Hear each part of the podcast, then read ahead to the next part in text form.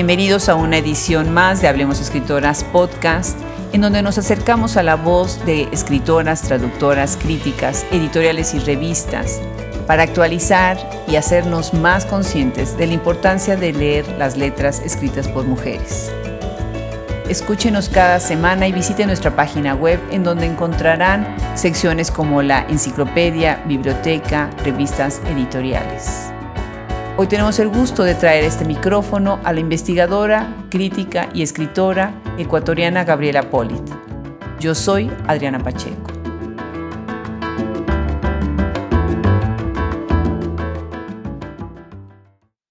Pocas veces tiene uno la oportunidad de entrevistar a una de sus mentoras, a una de esas personas que te ayudan, te guían, te acompañan, te consuelan cuando tienes ganas de llorar y te van enseñando la luz en este camino que es tan complicado dentro de la academia.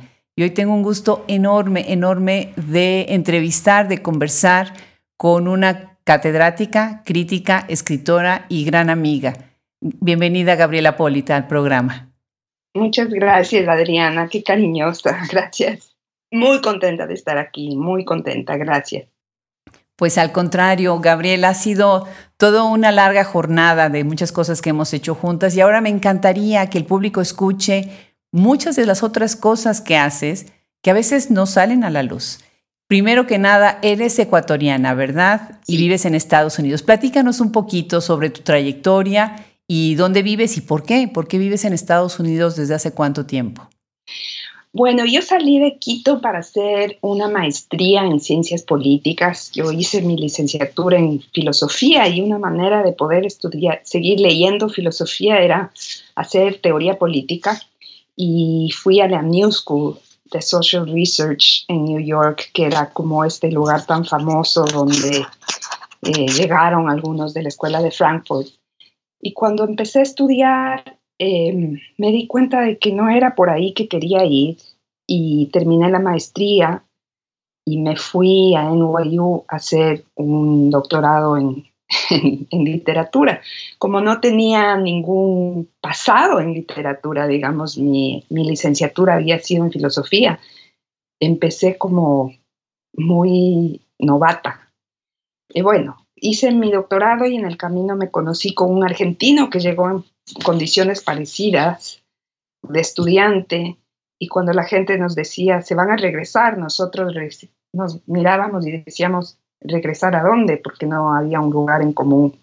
Así es que un poco la decisión de hacer eh, ancla en este país fue una apuesta por la vida en pareja, la familia, y con una persona que era extranjera, igual que yo. Eh, primero enseñamos en Stony Brook, en el sistema público de, Nueva York, y luego eh, Austin, la Universidad de Austin nos contrató. Y así es como estamos, estoy aquí. Qué bien, qué bien. ¿En, ¿En dónde naciste? Nací en Quito, en Quito. Soy quiteña. Y de ahí es toda mi familia, toda mi familia está ahí. Salí de Quito a los 26 a los 26 años saliste de Quito, ya cuántos años entonces de estar en Estados Unidos. Qué bien, qué bien. Ahora entras a la academia, entras a la crítica, pero tienes esta tendencia muy fuerte de hilvanar entre el periodismo y la literatura, ¿no? Muy interesante. ¿Cómo es que del periodismo te vas a la literatura y después a otros temas que ahorita conversaremos? Bueno, yo cuando terminé la, secundaria no sabía si estudiar periodismo, literatura o filosofía. Y pensé que si estudiaba filosofía podía saltar a cualquiera de las otras dos ramas, pero no al revés.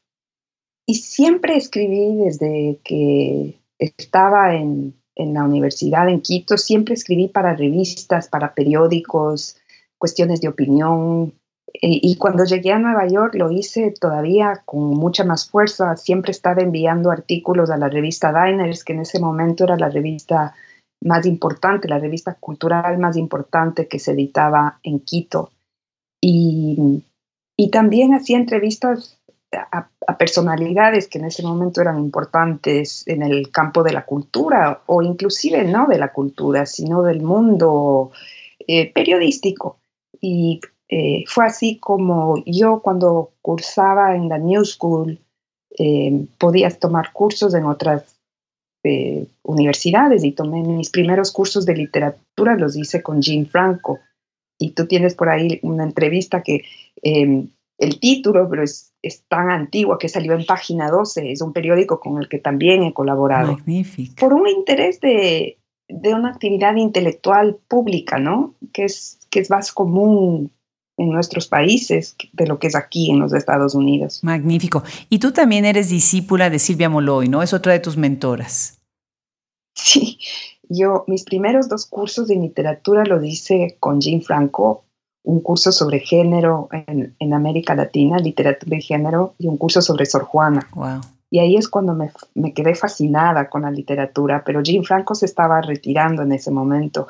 Así es que yo busqué el programa de, de literatura en, en, NYU y Silvia es mi, mi madre académica, como, como yo la llamo. Yo me gradué de NYU. Fíjate que platicando con Sandra Lorenzano precisamente estábamos hablando de las madres académicas, porque yo también utilizo el término tú eres una de las mías.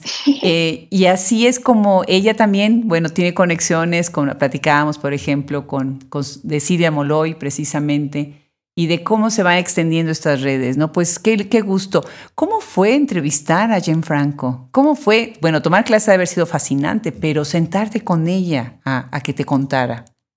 Fue bien interesante y tú me obligaste a, buscar esa entrevista porque como fue publicada en los 90 no está digitalizada y era mi primer año, mi segundo año en New York y hablar del tema de género era, porque de eso más o menos va eh, la entrevista, era un tema muy nuevo en ese momento, para mí al menos que venía de, de, una carrera distinta y de intereses eh, académicos distintos.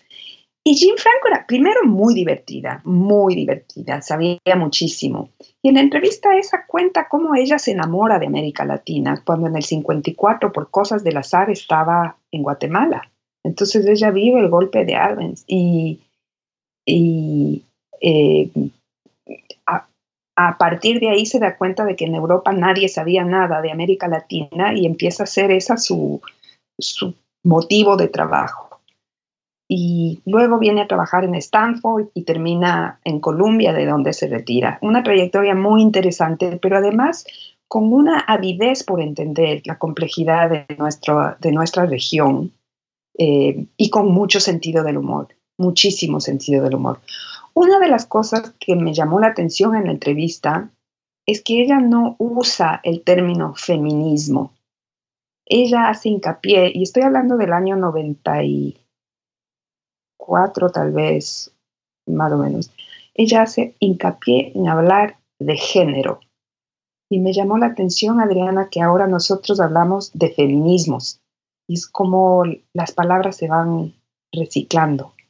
Interesante y sobre todo pensando en, en, los noventas, ¿no? O sea, ya con esta visión de tomar en cuenta el género más, más inclusivo, más incluyente, uh -huh, ¿no? Uh -huh. Ahora, en tu conversación, ella, por lo que yo leo, ella dice que en América Latina la crítica no tomaba en cuenta los, los, temas de género, ¿no? Que eso era una de las cosas que ella realmente quería llamar la atención, ¿no?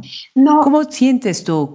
Ajá. Eh, eh, no, no lo tomaba en cuenta y se veía como una cosa importada, ¿sabes? Había una resistencia en América Latina como una cuestión importada de la Academia Americana.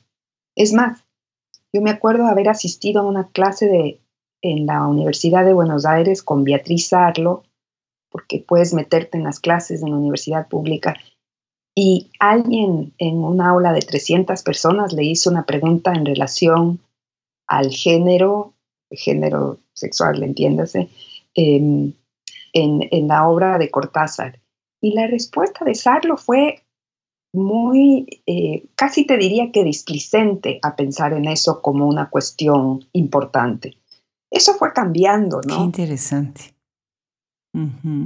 Definitivamente. Bueno, para quienes nos escuchan, Beatriz Arlo es otra gran teórica y crítica y que hay, que leer, también se debe uno de acercar. Qué interesante que haya tomado esa actitud, pero obviamente, bueno, era una visión en el momento, ¿no? Era, y era una especie de resistencia de la intelectualidad de izquierda más que nada en América Latina, porque se veía el género casi, casi como una, mm, como una categoría que no daba cuenta sino de una desigualdad de la clase alta, por decirte, eh, de quienes habían podido viajar, estudiar afuera y venían importando estas categorías que poco iluminaban los problemas sociales de América Latina. Muy interesante que tomes, que toques ese tema, porque sí, a veces es la impresión de, bueno, los que estamos dentro de la academia, fuera de la academia, la academia americana, la academia latinoamericana, los que hacen activismo, los que no lo hacen, ¿no? Son como tantas vertientes que muchas veces necesitan trabajar juntas, ¿no? En, lugar de estar separadas, ¿no? Eh, es, creo que es fundamental porque no podrías entender, y, y hablando por, eh, volviendo a mi entrevista con Jim Franco, ella habla de, Engels. Él está hablando de las diferencias de clase, pero Engels ya nota que hay una diferencia muy fuerte adentro del hogar, como esta, este, este primer lugar donde la producción, en términos del capitalismo, divide el trabajo, ¿no? el trabajo doméstico y el trabajo del que está afuera. Pero el trabajo doméstico es fundamental para reproducir esa fuerza productiva que es la alimentación, lo, que reproduce la vida de, cualquier eh, eh, ser humano y sobre todo la clase obrera. Entonces, eh, no podemos entender un mundo de desigualdades si no entendemos la dinámica de género. Es fundamental. Claro. Y sobre todo pensando en que hay muchas conversaciones que son de manera paralela, ¿no? Gloria Ansaldúa ya lo marcó muy bien en decir, bueno, es que es cuestión también de los derechos de las mujeres, de muchas mujeres que son muy distintas y por eso de ahí el término feminismos, ¿no? En plural, ¿no? Esa idea de, de que hay muchas realidades. Gabriela, una cosa que a mí siempre me encantó cuando tomaba clases contigo y cuando te he visto en acción en tus conferencias, es que tienes un carácter muy agradable. Siempre estás sonriendo, siempre estás bromeando, pero por otro lado trabajas temas muy complicados. Y el lado muy oscuro del ser humano es al que te has acercado con algunas de tus obras. Y tienes un libro, bueno, pues recién publicado, felicidades, que habla precisamente, bueno, de la gran guerra del narcotráfico y cómo han sufrido las periodistas, específicamente mujeres, en México y Colombia, pues cubriendo este gran tema. ¿Cómo es que llegas al tema del narcotráfico? Porque este es tu libro cumbre que ahorita ya está saliendo publicado, pero tienes muchísimos años trabajando esta investigación. Sí, bueno, como te dije, yo llegué a la literatura bien tarde y cuando yo quise escribir mi, mi tesis doctoral, le dije a Silvia que quería escribir sobre caudillos porque en ese momento que se hablaba de género, si bien se hablaba de género, se ponía mucho énfasis en la construcción de lo femenino y no se miraba o se empezaba recién a mirar en la sociología sobre todo, pero no tanto en la literatura latinoamericana, la masculinidad. Y a mí me pareció que hablar de caudillos me, primero me obligaba a leer una especie de canon en nuestra literatura eh, de la región y segundo, había algo que a mí me, me mordía, que era una estética de lo masculino que no se había deconstruido. El caudillo sí es terrible, pero al mismo tiempo las, novelas de caudillo eh, ensalzan, glorifican este macho, ¿no? Y bueno, esa fue mi tesis y cuando terminé el primer libro que se llama Cosas de Hombres, magnífico, porque además hablo de cómo la literatura se codifica como una acción masculina, sobre todo en estas.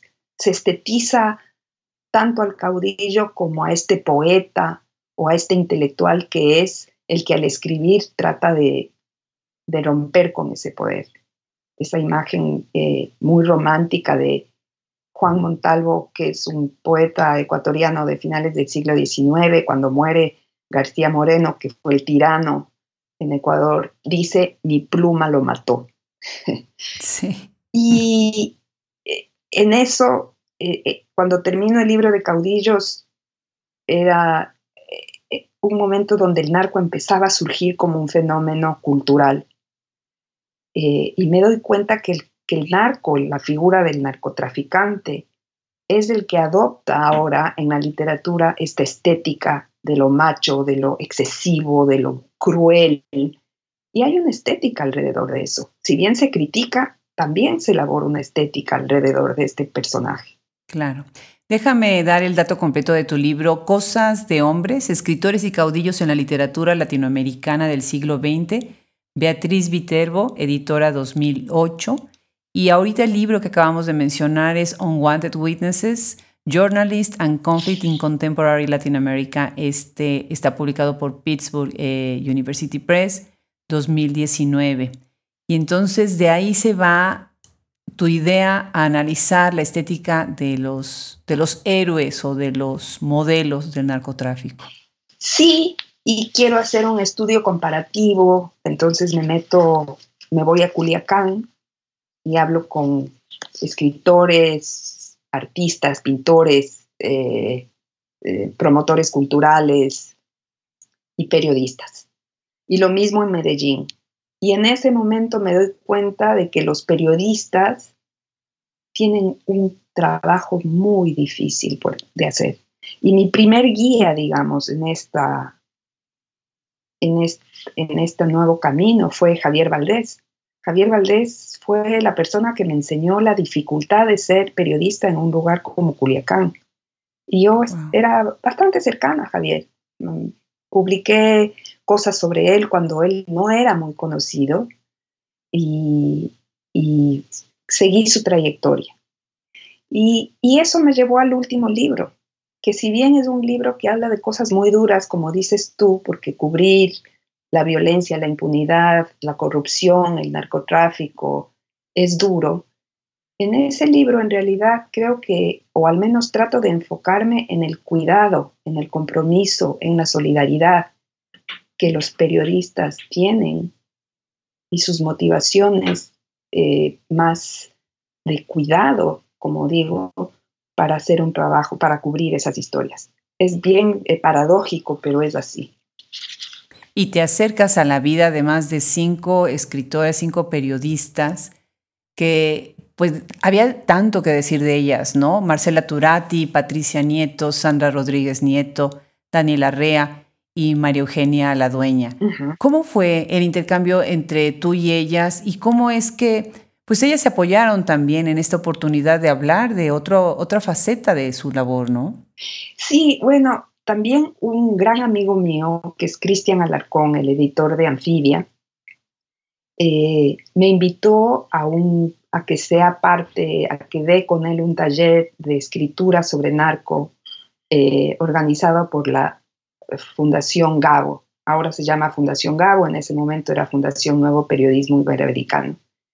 Y conocí a una red de periodistas y conocí el fenómeno de una manera más amplia.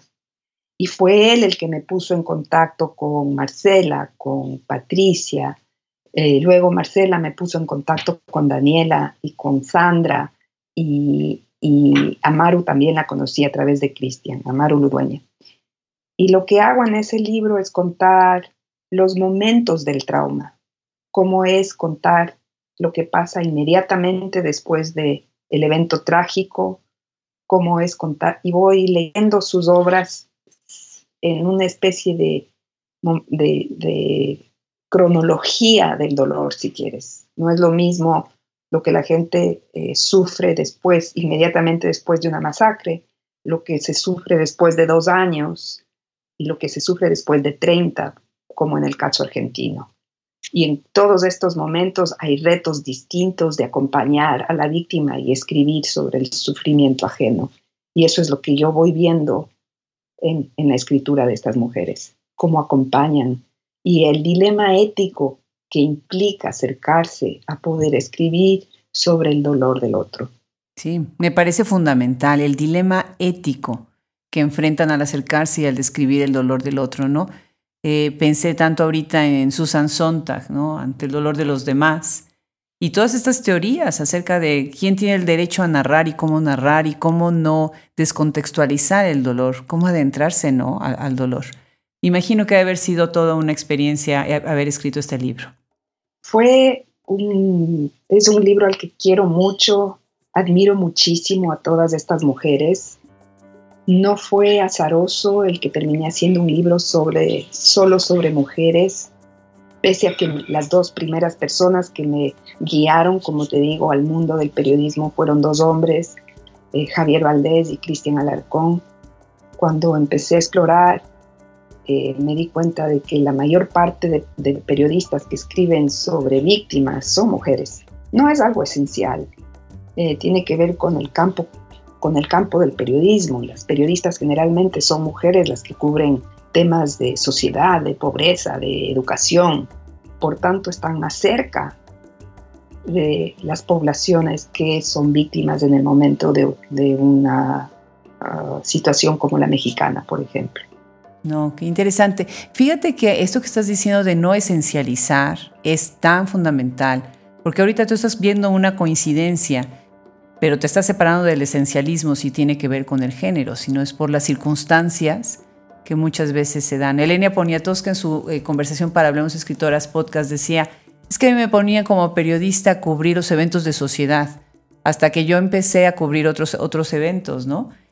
Bueno, pues gracias a ti, tú pudimos eh, en la universidad conocer a Marcela Turati, conversar con ella, fascinante su trabajo y el de todas ellas.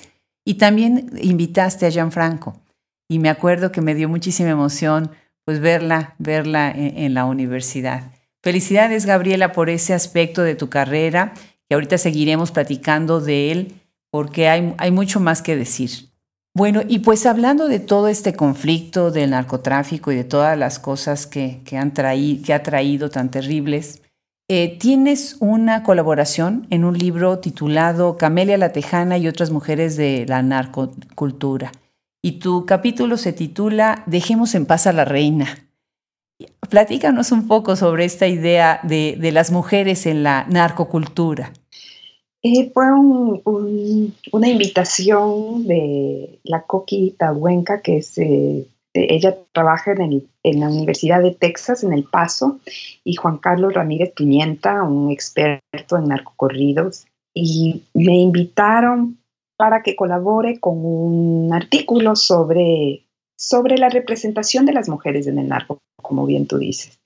Y sale el libro de Julio Scherer, La Reina del Pacífico, que emula ese título del libro de la novela que se hizo muy famosa de Arturo Pérez Reverte.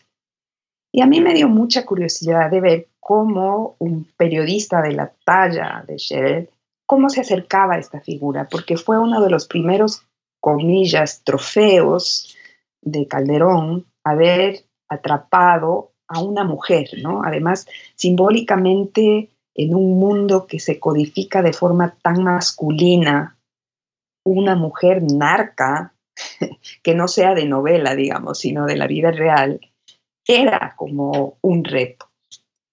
Y la verdad es que eh, el libro en términos de una representación es un cliché y es un cliché, te diría, mal hecho, ¿no? Y a veces los críticos eh, nadamos mejor cuando esas cosas son, tienen tantas fallas porque justamente nos permite evidenciar dónde, dónde está la trampa del cliché. Y Scherer no puede dejar de hablar de, Sandra Ávila, sino como, un, como una especie de símbolo sexual. No puede dejar de hablar de sus senos, de sus, de eh, sus manos, de su cuidado, de sus joyas, de lo bien que está. Y hay tanta dificultad en establecer un diálogo con esta persona. Ahora, yo creo que hay que darle el beneficio de la duda. No sabes hasta qué punto este personaje se abría a un, a un periodista, porque son personajes que están muy vulnerados en el momento de estar adentro, ¿no? Eh, yo me imagino que deben medir mucho lo que dicen, pero ella aceptó esas entrevistas. Entonces, eh, él no puede llegar no llega a hablar de Sandra Beltrán. Habla, para hablar de ella, habla de todos los hombres que fueron sus amantes, como si esa fuera la importancia de ella, y habla de todo lo que otros autores dijeron sobre ella, pero no habla de ella. Interesante. Y ella se queja de que usen ese cliché de llamarla la reina del sur, porque dice que ese es un mote que le pusieron las, o la reina del Pacífico, porque es un mote que le pusieron las autoridades, ¿no? Y él no llega a romper con eso. Entonces, dejemos en paz a la reina. Pareció. Magnífico, magnífico. Pues sí, pues gracias a ti nos hemos acercado a, esta otra manera de ver la, literatura en lo que respecta al narcotráfico, la narcocultura, el narcocorrido. Y tienes otro aspecto muy interesante, muy interesante. Eres narradora. Y yo me acuerdo que una vez eh, me compartiste uno de tus cuentos y yo se lo compartí a todo mundo porque me encantó. Un cuento se llama Instinto, que, que era con un humor, con un sarcasmo, con una ironía y a la vez tan crudo, ¿no? Este es un hombre que de repente pues está embarazado. ¿Quieres leernos un fragmento de tu cuento Instinto que está publicado en Universo Centro, una revista muy interesante? Eh, un pedacito.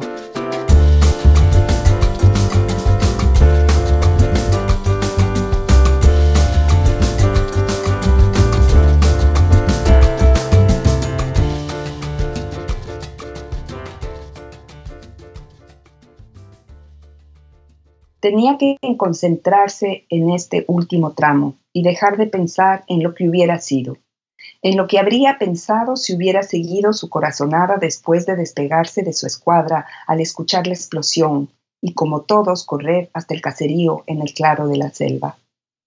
Pero al ver a la niña, con cuerpo de mujer, arrinconada en esa vivienda venida abajo, no se contuvo. Supo que corría el riesgo, lo sintió como nunca, pero prefirió dejarse arrastrar por la ebullición en el centro del estómago, la tensión que dolía entre las piernas, ese zumbido en los oídos que le venía como una ansiedad de frotar un cuerpo contra el suyo. Ahí estaba ella, con los ojos de tierra clavados en el piso. No tuvo ni siquiera que correr. Se le tiró encima, le envolvió la cara con la camisa y mientras la usó pensó en el trapo con que limpiaba el fusil. Hubo embarazo, pero esta vez le tocó a él. Otros habían sido los tiempos en los que solo las mujeres se preñaban, otros los años. Bueno, quienes nos escuchan ya saben por qué compartí el cuento, ¿no? Imagínate nada más con esta premisa. Este hombre viola a esta niña y queda embarazado. Fascinante la manera en la que estás abordando el tema de, de, pues de la violencia de género tan brutal y la estás metiendo en el cuerpo de este hombre que, bueno, pues vas a representar ahí pues, todas las cosas que suceden con las mujeres cuando son violadas, cuando están embarazadas, esta idea sobre el aborto, ¿no? Y la marginación que causa la maternidad a las mujeres. Platícanos tus ideas sobre cómo darle la vuelta a un relato así para enfrentar al lector a una realidad alternativa en donde pueda ser el lector más empático en relación a las circunstancias que vivimos las mujeres. Esa es la belleza de la ficción, ¿no? Esa es como, me pides que te explique la ficción y la verdad es que yo me divertí mucho escribiendo este cuento porque como luego pasa, cuando los hombres se embarazan se ven ridículos porque las hablo de las panzas que les crecen y las corbatas se empiezan a poner de manera horizontal, hablo de los curas que se les nota abajo de la sotana.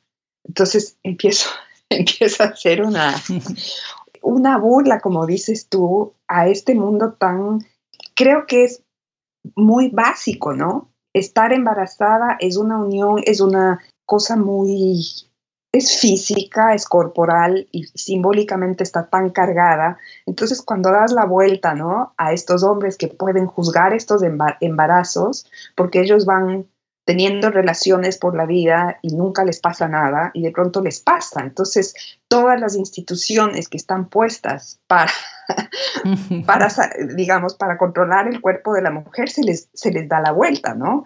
las políticas, la iglesia, eh, y de pronto no saben cómo escapar. Y el final del cuento, eh, el hombre este se siente mal cuando va a la médica, cuando tiene que hacerse los chequeos, cuando bueno, vive el embarazo y al final del cuento es cuando más humillado está porque todas las mujeres de la casa le dicen, va a estar bien, no te preocupes. total es cuestión distinto, ¿no? y además tiene que escoger a una mujer como, como doctora, ¿no? La médica es mujer. Claro, porque le da, le da vergüenza, ¿no? Ir a, a donde un hombre. No, genial, genial. Pues tienes otro libro de cuentos. El cuento se ve que es lo tuyo, aunque ya sabemos que viene en camino una novela, entonces ya estaremos muy pendientes. Pero este otro libro de cuentos, Amsterdam Avenue, publicado por Literal Publishing, eh, también por Humanities Research Center, RISE, y este fue publicado en 2017. Este es un libro de cuentos, de ocho cuentos, que presentan historias de separación, abandono de, hijos, la milonga, perras, amor. Y hay como una, eh, como una exploración de temas muy diferentes, ¿no? Como por ejemplo el travestismo, cómo también se va uno mimetizando con ciertas cosas, ¿no? Cómo la mujer se queda con estas enganchadas en estas relaciones, cuando terminas divorciándote del marido y después parece que no te terminaste de divorciar bien, ¿no? O cuando los hijos ya de repente ya no quieren venir y darte el beso y de repente empieza, pues no una soledad así tal cual, sino un abandono, ¿no? Total, ¿no? ¿Qué posibilidad te da el cuento eh, que no te da otros géneros? O sea, ¿por qué pensar en el cuento y no pensar en la novela desde el principio? Creo que eh, esa, esa pregunta tiene que ver con el tiempo, ¿no? Primero, yo soy bastante ansiosa, debo decir que soy ansiosa. Necesito ver como el resultado de lo que hago medio rápido. También la academia eh, demanda un montón de, tiempo, digamos, mantenerte productiva en la academia, que es el trabajo que a mí me da de comer, además, requiere e, esa, e, esa, cosa de largo aliento y, tener esa atención. Y, me resultó por entrenamiento, digo yo, más fácil hacer eso con un proyecto de investigación académica. Cuando quiero escribir algo, es como una puñalada que quiero dar así a ese tema, ¿no?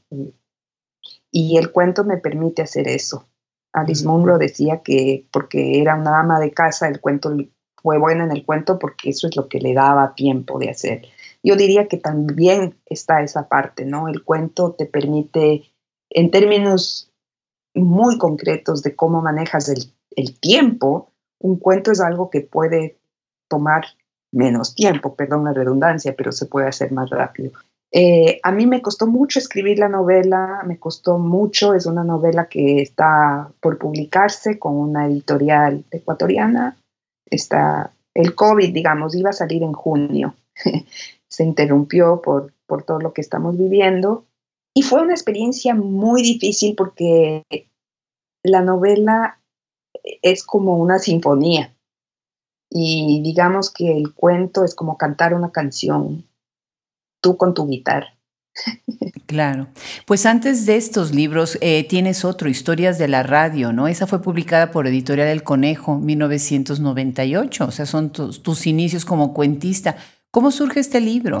Esa historia es bellísima, Adriana, porque yo había un programa que se llamaba Nueva Canción y demás, que se, lleva, que la, se hacía en la Universidad de Columbia, y que era un programa de radio los miércoles a la noche para latinoamericanos, y se cantaba música de protesta, lo que, lo que nosotros oíamos de joven, eh, eh, los Quilapayún, Inti Illimani, eh, Mercedes Sosa.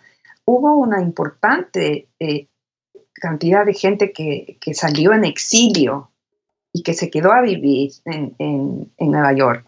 Entonces, ese era el público de, de ese programa. Y yo le dije al amigo mío que llevaba que me diera una sección para leer cuentos. ¡Qué bien! Invité a gente a que leyera cuentos. Y por eso se llama Historias de la Radio, ¿no? Ahí leí todos esos cuentos. Qué bien, magnífico, pues, pues felicidades. En este libro, Amsterdam Avenue, tienes un cuento que se llama 109 Amsterdam.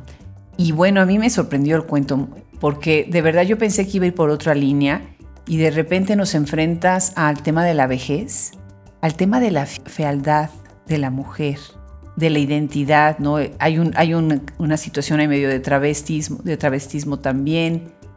Muy interesante la ambientación en Nueva York, ¿Dialoga de alguna manera esto con tu experiencia cuando viviste allá?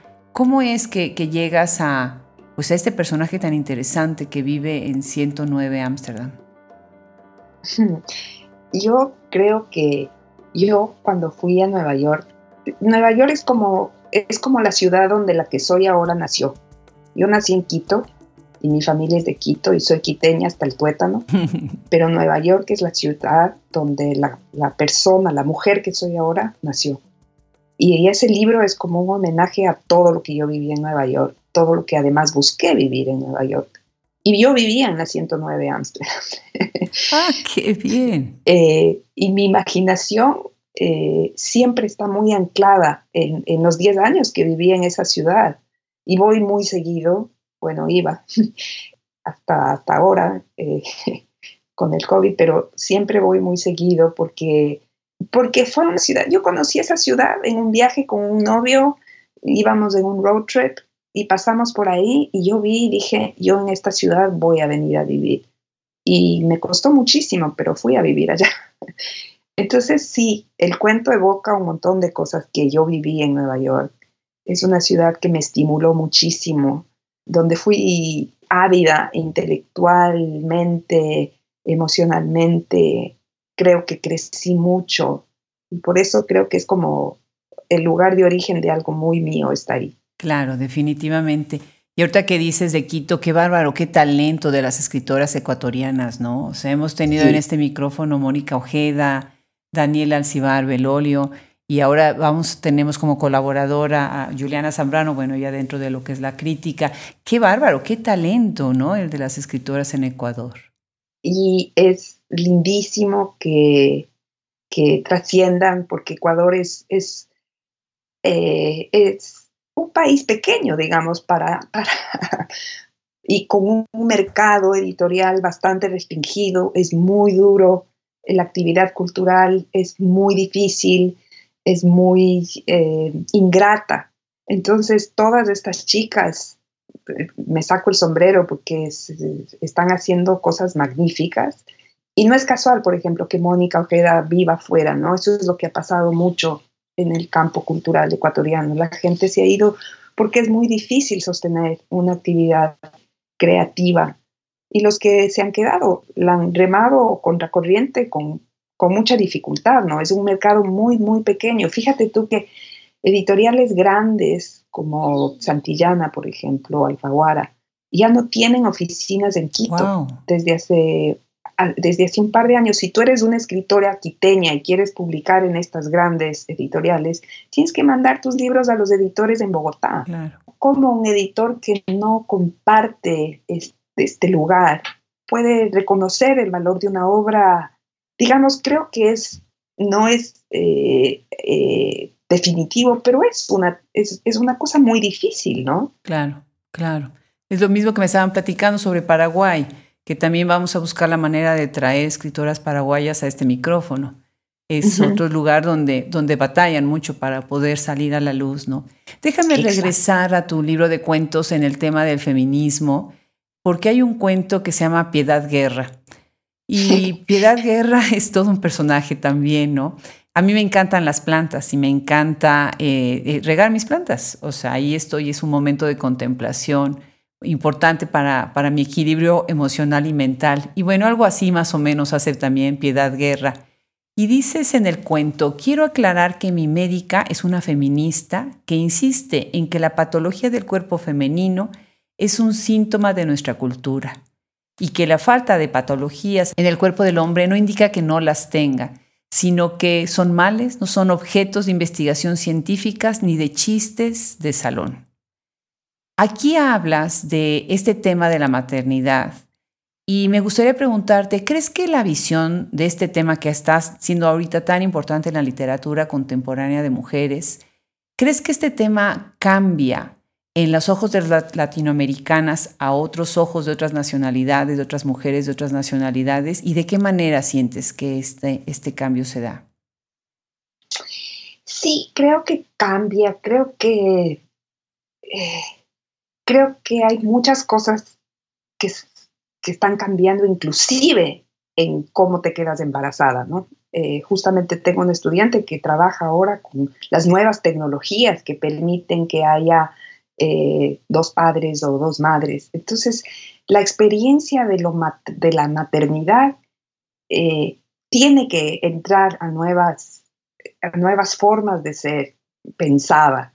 Y además porque eh, en América Latina, que es todavía una región con una profunda eh, rezago o con una, no rezago, con una profunda presencia de lo religioso, de la presencia, lo importante que es la Virgen María en, nuestra, en, nuestro universo eh, cultural, religioso, espiritual, marca que la maternidad sea sacrificio, etc. Y claro, entran en juego un montón de cosas a, cuestionarla, ¿no? Eh, a cuestionar eso como algo eh, dictado por la naturaleza. Ya no, ya no puede ser tan dictado por la naturaleza si una pareja de dos eh, señores contratan una, una madre subrogada para, una, para tener un bebé. Necesariamente tienes que empezar a plantearte qué es lo que pasa aquí. Si las formas naturales, entre comillas, ya no son las de antes. Y creo que e, eso es fundamental. En, este personaje, en este personaje que yo creo que es como mirar a que cuando tú atribuyes un amor como si fuera algo que está dictaminado por la naturaleza, se vuelve una camisa de fuerza. Claro. Todo amor es, es muy contingente el más íntimo amor por, por los hijos, por los padres, es muy contingente. Claro. Y creo que en los cuentos yo trato de, dar, de ver esa contingencia, ¿no? No desdices el amor, creo que lo hace más grande, justamente, porque no es absoluto, es día a día. Y creo que quizás lo estamos aprendiendo más ahora con este virus, ¿no? Sí, definitivamente. Es, eh, nuestras formas de amar están puestas a prueba 100%. Y, creo que eso es algo increíble para, para explorar, porque creo que ahí está la grandeza del amor, no su limitación. Claro. Qué interesante cómo lo estás poniendo. Y sí, vamos a ver cómo vamos a salir de la pandemia en relación al amor y a, la manera como amamos y cómo nos sentimos amados o cómo permitimos ser amados por otras personas, ¿no? Ahorita estábamos hablando, eh, que hablábamos de los caudillos, que además es un libro que a mí me encanta porque tienes muchísimos ejemplos ahí de, de todos estos estereotipos, estos estigmas, ¿no? Que con los, los hombres también cargan. ¿Crees tú que está faltando algo en la conversación de género, regresando a Franco, sobre hablar de masculinidades? ¿Qué es a lo que hay que acercarnos también nosotros, no nada más los estudiantes, sino lectores, sociedad? También a, ese otro tema para poder dialogar con esa parte en, respecto al género. Sí, hay, hay, una, hay una parte de tu pregunta de un área que yo conozco muy poco, eh, porque no, no la he estudiado, que es toda, toda la teoría queer, ¿no? Que lo que está haciendo es justamente rompiendo con este binarismo masculino-femenino. Yo no voy a contestarte desde ahí pero me parece que es algo que hay que tener en cuenta. Lo menciono porque me parece que hay que aprender mucho de esa teoría. Y en cuanto a las masculinidades, por supuesto que si uno habla de patriarcado, por ejemplo, eh, y si uno habla de lo difícil que es para las mujeres sobrellevar el patriarcado, y esto no lo digo yo, lo dice Segato, eh, teóricas que están trabajando en esto, es también una demanda para los varones. Y es una demanda muy fuerte para los varones. Si quieres, de una manera muy callejera, puedo decir, viendo crecer a dos adolescentes, lo difícil que es ser varón. Claro. Porque las exigencias de mostrar tu, e, eso que, se demanda del el modelo masculino que varía de Bogotá a Culiacán, a Austin, a Puebla, porque cada lugar tiene su, dinámica y, varía del barrio donde vives y varía del grupo donde estás. Solo la contextualización profunda llega a entender los matices de esas exigencias, pero son exigencias muy difíciles. Creo que una manera, y es algo que yo hago mucho en mis clases, una manera de ayudar a esto es dar a los estudiantes en mis clases, por ejemplo, darles palabras para que puedan entender sus emociones. que es algo que en general los varones les cuesta más porque culturalmente no están, no se, no se les requiere eso. Es más, se requiere que las emociones queden por fuera para ser varones. El hablar de las emociones a mí me parece que es en un salón de clases. Y, te digo, cuando yo enseño a los chiquitos, a los, a los chicos que entran al primer semestre, les digo, en esta clase lo que vamos a aprender no es académico, vamos a aprender a hablar de nuestras emociones. Qué interesante. Y les bajo la guardia a los chicos, porque están y me dicen, ¿y cómo me vas a calificar? ¿Y cómo es el paper, el trabajo? ¿Y cómo, me vas a... ¿Y cómo es el examen? Si lo que tengo que hablar es de las emociones.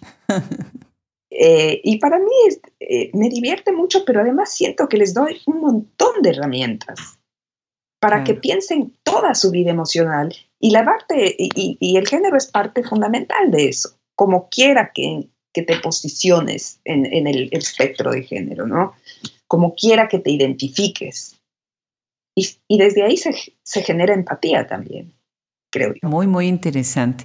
Escuchándote ahorita estoy pensando en otra, en otra mentora eh, Ana Pelufo, ¿no? Que ella ha explorado el tema de, la educación sentimental y de cómo también las emociones y el sentimentalismo, ya desde el siglo XIX, pues está tan encausado, ¿no? A, hacer esta separación de género. Y como tú dices, a suprimir un vocabulario y la oportunidad de expresar algo, ¿no?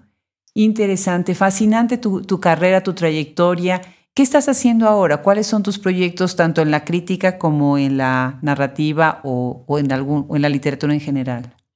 En la crítica, bueno, mi libro salió en septiembre del 19 y confieso que a mí la pandemia me agarró como en una, yo digo, una Polaroid. Estoy como congelada. Em, hay mucha gente que se le ha despertado mucho la creatividad. Yo las primeras semanas estaba muy creativa pero después me agarró la fatiga, ¿no? Una fatiga que creo que será motivo de exploración porque es una fatiga que compartimos, es una fatiga colectiva y eso me parece que va a ser un fenómeno, es un fenómeno que, que nos tomará tiempo de, desentrañar. En la parte creativa estoy escribiendo una novela que también está detenida y es una novela que, que ocurre aquí en Texas y que tiene que ver con una herencia y y migración, pero, pero me ha costado mucho. Voy como, como la hormiga, ¿no? Te diría que línea por línea, línea por línea. Eh, hay una fatiga, hay una fatiga emocional. Eh, yo siento esa fatiga y me está costando. Ahora las clases van a empezar y eso creo que es bueno porque al tener la exigencia de organizar tu clase, que es algo que yo no me pasaba. Me encantaba el verano porque me daba la posibilidad de, crear. Y este verano eh, esa capacidad se me quedó congelada. Entonces he ido trabajando muy despacito en la novela y en crítica, honestamente, me cuesta pensar qué se puede decir ahora que sea relevante. Creo que voy a tardar en aterrizar porque lo que nos está pasando es tan fuerte y es tan íntimo y es tan universal. Sí. Eh, me sorprende eh, la gente que tiene algo para decir, admiro muchísimo porque yo siento que eh, al estar todos viviendo la misma situación, lo que tienes para decir tiene que ser muy extraordinario para, para que valga la pena. Ese es mi sentimiento. Es, es un sentimiento como de estar sobrecogido. Y me paraliza, honestamente, me paraliza. Creo que tomará tiempo, tomará tiempo mi voz, digamos, en, articularse. Y, y, también, por otro lado, pienso que al ser así la realidad, lo único que nos salva, Adriana, es la imaginación. Todas las mañanas digo, hay que imaginar, porque es la imaginación lo que nos puede salvar de esto. Claro, definitivamente. Gabriela, ha sido un gusto enorme compartir contigo este momento, eh, compartir con todos los que nos escuchan eh, tu larga trayectoria y todas las cosas tan interesantes que haces, porque es fascinante tener a una académica que es también escritora y a una escritora que es también académica y que además es una mujer valiente porque aborda temas que son tan fuertes y tan importantes y tan relevantes y a la vez con un corazón que que ha recibido y que ha acogido a mucha gente, muchos estudiantes, muchas generaciones, a periodistas y bueno, pues guiando el camino para, para una formación nueva en estas generaciones que empiezan. Muchas felicidades, Gabriela, un gusto y muchísimas gracias por sumarte al proyecto. Uy, muchas gracias a ti, Adriana. Me encanta tu proyecto. Creo que como maestra te digo esto, es un proyecto de un, es un acopio, es un archivo, como lo llamo yo, maravilloso. Nos sirve para, para enseñar, quedará para generaciones y generaciones y te admiro muchísimo por, por este trabajo que haces. Muchas gracias. Muchísimas gracias a ti.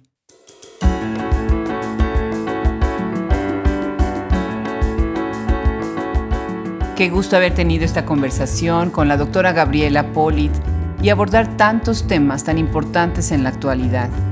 Le damos las gracias a ella y al equipo que integra Hablemos Escritoras Podcast, Fernando Macías Jiménez en la edición, Andrea Macías Jiménez Social Media, Wilfredo Burgos Matos, Juliana Zambrano, Liliana Valenzuela, Alejandra Márquez, colaboradores. Luis Enrique Castellanos, Curaduría. Se despide de ustedes hasta el próximo episodio. Adriana Pacheco.